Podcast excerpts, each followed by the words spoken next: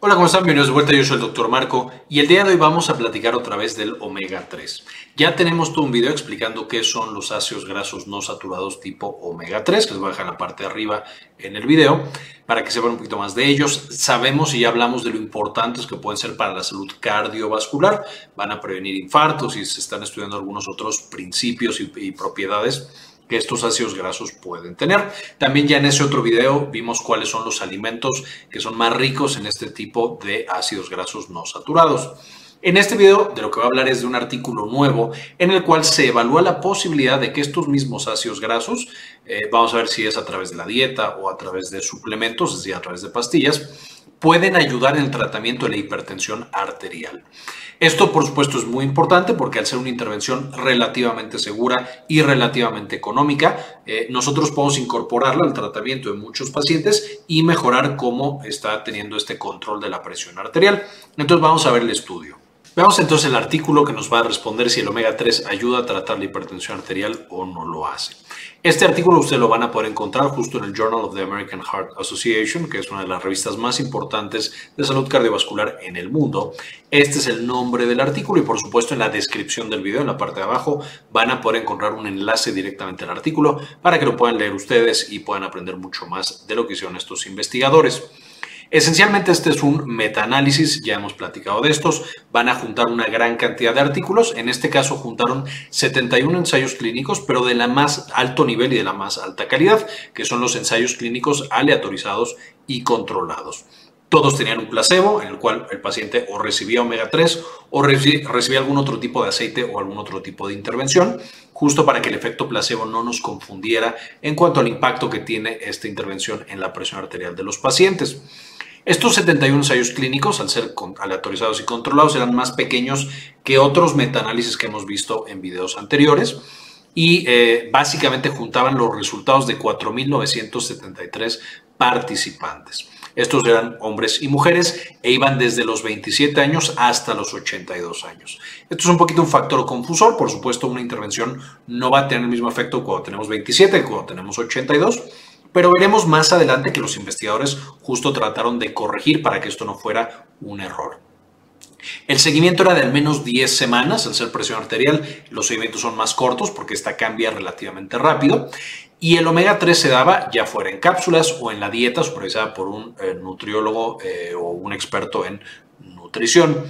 Aquí esto, por supuesto, entra dentro de las estrategias de cambio de tipo de vida y de hábitos en los pacientes que tienen hipertensión y algunas otras patologías y, por supuesto, podría ser muy, muy importante. Ya revisamos previamente una dieta, eh, y de hecho la dieta más fuerte hasta este momento para controlar la presión arterial que eh, tenemos ya también un video pasado y les voy a dejar el enlace acá en la parte de arriba, pero básicamente ahí veíamos la famosa dieta DASH que explicamos en qué consiste en ese video, que va a incluir muchos omega 3. Ahora, lo que hacían los investigadores justo era tomar el desenlace de todos estos cuatro mil y tantos pacientes y hacían una curva, es decir, cuánto le estaban dando de eh, gramos de estos ácidos grasos omega 3, que es esta combinación, era tanto DHA como EPA Vemos el número de eh, pacientes que lo estaban recibiendo en cada uno de estos estudios. Entonces tenemos una N de 70 y una N de 69. Y podemos ver que estos son los gramos. Aquí daban 0 gramos, aquí 5 gramos, 10 gramos y 15 gramos de omega 3. Y acá tenemos en la escala de las YES el cambio en la presión arterial, arriba sistólica y abajo diastólica. Esta curva la vamos a ver en toda la presentación. Cero, por supuesto, es que no existe ningún cambio con la presión original que tenían los pacientes. Si va hacia abajo es menos 2 puntos de presión, menos 4 o menos 6. Y si va para arriba es más 2, más 4 o más 6. Lo que podemos ver entonces es, hablando de la presión sistólica en este agregado completo de los pacientes, vemos que esta empieza a bajar cuando nosotros incrementamos los gramos que estamos dando de omega 3 más o menos va a alcanzar el pico más bajo, entre 2 y 3 gramos, el valle más profundo más bien, entre 2 y 3 gramos, y después vemos un efecto eh, como de J, una forma de J que tiene. La línea del centro es el agregado estadístico de todos los pacientes, y las líneas punteadas que están arriba y abajo van a ser justamente los intervalos de confianza. Entonces, para saber, la mayoría de los pacientes, prácticamente del 100%, van a caer en algún punto dentro de esta curva debido a que tenemos el promedio y por supuesto el intervalo de confianza. Y como podrán notar, entre 2 y 3 gramos al día es donde encontramos un decremento más importante de la presión arterial, siendo entre 2 y 3 más o menos, incluso de pronto eh, eh, algunos pacientes se acercan a 4 eh, bajones en los puntos de la presión sistólica con esta dosis de omega 3. Por otro lado, cuando nos vamos a la presión diastólica, la presión bajita, la sistólica es la más alta de la presión arterial, la diastólica es la más bajita, vemos un efecto similar. No es tan profundo el efecto que tiene el omega 3 sobre la presión diastólica, sin embargo, la dosis de 2 a 3 más o menos es la que llega a alcanzar, este sería 2 gramos, este sería 3 gramos, casi llegar a un bajón de 2 puntos en la presión diastólica. Por lo tanto, los investigadores concluyen con esta primera curva que la dosis ideal para nosotros administrar de omega 3 es entre 2 y 3 gramos por día. Esto es muy importante, no puede ser una vez a la semana, dos veces a la semana, sino que son dosis por día las que consiguen este decremento de la presión arterial, utilizando tanto DHA como EPA, dos versiones de omega 3. Ok, esto está muy bien, pero por supuesto podemos ver que si damos dosis más altas, se incrementa la presión arterial y entonces podemos tener incluso un efecto paradójico con dosis muy altas, especialmente la sistólica, es una persona que está tomando demasiado suplemento, por ejemplo, o incluso que está llegando a comer demasiado omega 3, por supuesto podría encontrar este efecto paradójico en su presión arterial. Eh, y también encontraron que no todos los pacientes tenían esta respuesta. Había pacientes que casi no respondían a los efectos de omega 3. Entonces se metieron más a ver a la población y la empezaron a separar en subpoblaciones, es decir, poblaciones que tenían algunas características en común. Investigando estas subpoblaciones, entonces primero se fueron a los pacientes que tenían más de 130 milímetros de mercurio en la presión sistólica eh, y menos de 130 milímetros de mercurio en la presión sistólica. Es decir, pacientes hipertensos y pacientes que no tenían hipertensión arterial.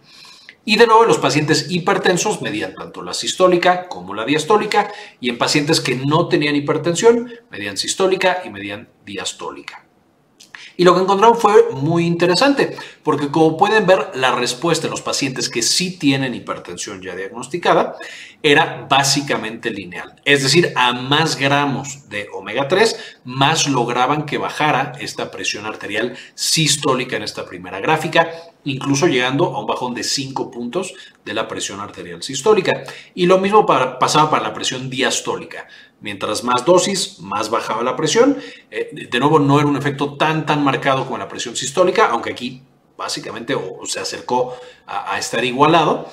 Y esencialmente esta es la manera en la cual ellos determinan que los pacientes hipertensos se benefician, hay un beneficio lineal y muy claro en la administración con omega 3, mientras que los pacientes que vemos acá que no tienen hipertensión arterial eh, eh, sistémica, también hay un bajón, por supuesto, de la presión, pero este es mucho más discreto y aquí es donde encontramos el efecto paradójico, especialmente en presión arterial sistólica.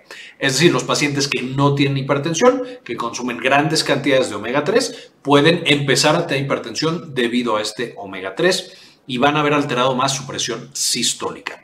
En los pacientes que sí son hipertensos, Básicamente hay un bajón y este es un bajón lineal. Mientras des una dosis más alta de omega 3, vas a tener un bajón más importante de la presión arterial y el pico, lo más que puedes llegar a bajar, parece ser que está alrededor de los 5 puntos.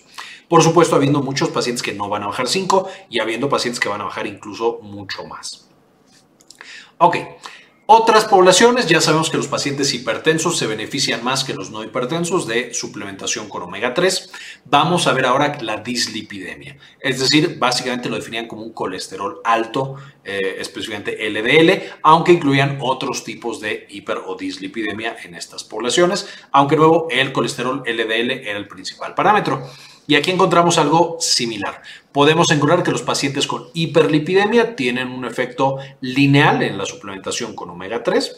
Mientras más das, más baja la presión arterial hasta, de nuevo, el valle más alto, más profundo, perdón, que es más o menos en 5. La presión diastólica en un paciente que solo tiene dislipidemia, que no tiene hipertensión arterial, de nuevo encontramos el efecto en J, con dosis entre 2 y 3 siendo el punto más bajo y después se recupera y empieza a causar una eh, hipertensión paradójica. Y en los pacientes que no tienen hiperlipidemia, es decir, que sus lípidos y específicamente su colesterol son normales, esencialmente siempre se mantiene esta figura de J en la presión sistólica y en la presión diastólica llega a haber un ligero decremento y después se mantiene. Si nos vamos a la edad, que ya habíamos quedado, era una edad bastante, bastante extrema la que encontraban estos estudios, entonces dividieron a la población en más de 45 años y menos de 45 años. Y encontraron una vez más que los pacientes de más de 45 años son los que más se benefician. Los de mayor riesgo cardiovascular son los que tienen mayor beneficio con la suplementación o el uso de omega 3 teniendo de nuevo entre 2 y 3 empieza y después no encontramos realmente un incremento demasiado importante, pero bueno, por, pareciera que es una dosis o un efecto casi lineal. Si nos vamos en la presión sistólica, en la presión diastólica, la bajita, esta sigue bajando y sigue bajando y sigue bajando.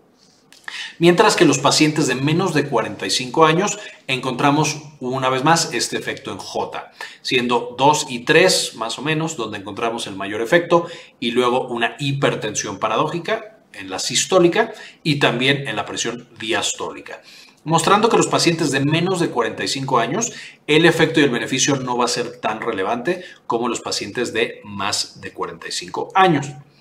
Ahora, ¿con qué no hubo cambios? Primero con el tipo de omega 3. Daba lo mismo si se daba a través directo de un aceite, de una pastilla, de una eh, justamente cápsula, de la nutrición, de pescado, etcétera, etcétera.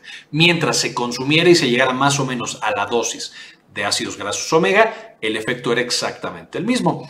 Y esto nos ayuda mucho porque entonces podemos intuir dos cosas. Uno, un paciente que puede tener una dieta adecuada con suficiente cantidad de omega, por supuesto, ese sería el camino ideal y correcto porque no solamente va a tener todos los beneficios del omega, sino los otros beneficios de componentes como el pescado, que tiene otras cosas saludables cuando nosotros lo comemos. Sin embargo, en pacientes que no tienen esa facilidad dentro de su dieta o que el pescado por alguna razón no es ideal, por ejemplo, hay sitios con pescado que tiene más mercurio y demás, en esos, la suplementación también puede ser una muy buena herramienta para llegar a estos niveles de omega 3 que queremos en nuestros pacientes. No hubo tampoco diferencia entre hombres y mujeres, se beneficiaron exactamente igual con la intervención. Y finalmente la duración del estudio. Es decir, no importa si llevas poquito tiempo o mucho tiempo, el mínimo siendo 10 semanas, vas a tener un efecto positivo eh, en los niveles de presión arterial cuando se da, por supuesto, en los pacientes correctos. Con esto pareciera que la suplementación con omega 3, que de por sí ya sabemos que es algo adecuado, es algo sano, es algo bueno para nuestros pacientes y su salud cardiovascular, en los pacientes con hipertensión y con dislipidemia nos va a ayudar también a manejar justamente esa hipertensión y por supuesto mejorar los desenlaces cardiovasculares. Entonces, buenas noticias, solamente es importante recordar que los ácidos grasos omega 3, a pesar de que son muy, muy saludables y muy seguros, pueden llegar a causar eventos adversos, algunos de estos incluso severos. Esto se ve más bien con dosis elevadas de los ácidos grasos omega 3. Sin embargo, puede llegar a causar sangrado, pruebas de coagulación, especialmente si se está tomando algo que ya baje la capacidad de coagulación. Y esto incluye, por supuesto, aspirina, los anticoagulantes orales, la heparina y cualquier otra cosa que disminuya la capacidad de coagulación del cuerpo. Y también puede llegar a causar fibrilación auricular. Está más rara todavía, pero bueno, son de los eventos adversos reportados con el uso de ácidos grasos omega 3. Y aquí de nuevo, es tanto con la suplementación, que es donde más los encontramos porque es muy fácil dar dosis altas, pero una dieta rica en estos omega 3, por ejemplo, que coma pescado tres veces al día una persona y que sean pescados ricos en eh, ácidos grasos omega 3, podría llegar también a presentar algunas de estas alteraciones. De nuevo, para una revisión completa o más completa de la dieta y los alimentos que incluyen ácido graso omega 3, ya tenemos ese otro video de omega 3 que ya les dejé en la parte de arriba. Y por supuesto también tenemos el video de dieta DASH que es la dieta aprobada y que más se utiliza justamente para el tratamiento de la hipertensión, que también en la parte de arriba van a poder ir al video explicando esa dieta específica. Finalmente, antes de terminar, quisiera agradecer a algunas de las personas que han decidido apoyarnos con una donación mensual de uno o de dos dólares. Realmente nos permiten hacer este tipo de investigaciones y compartirla de manera gratuita con todos los demás.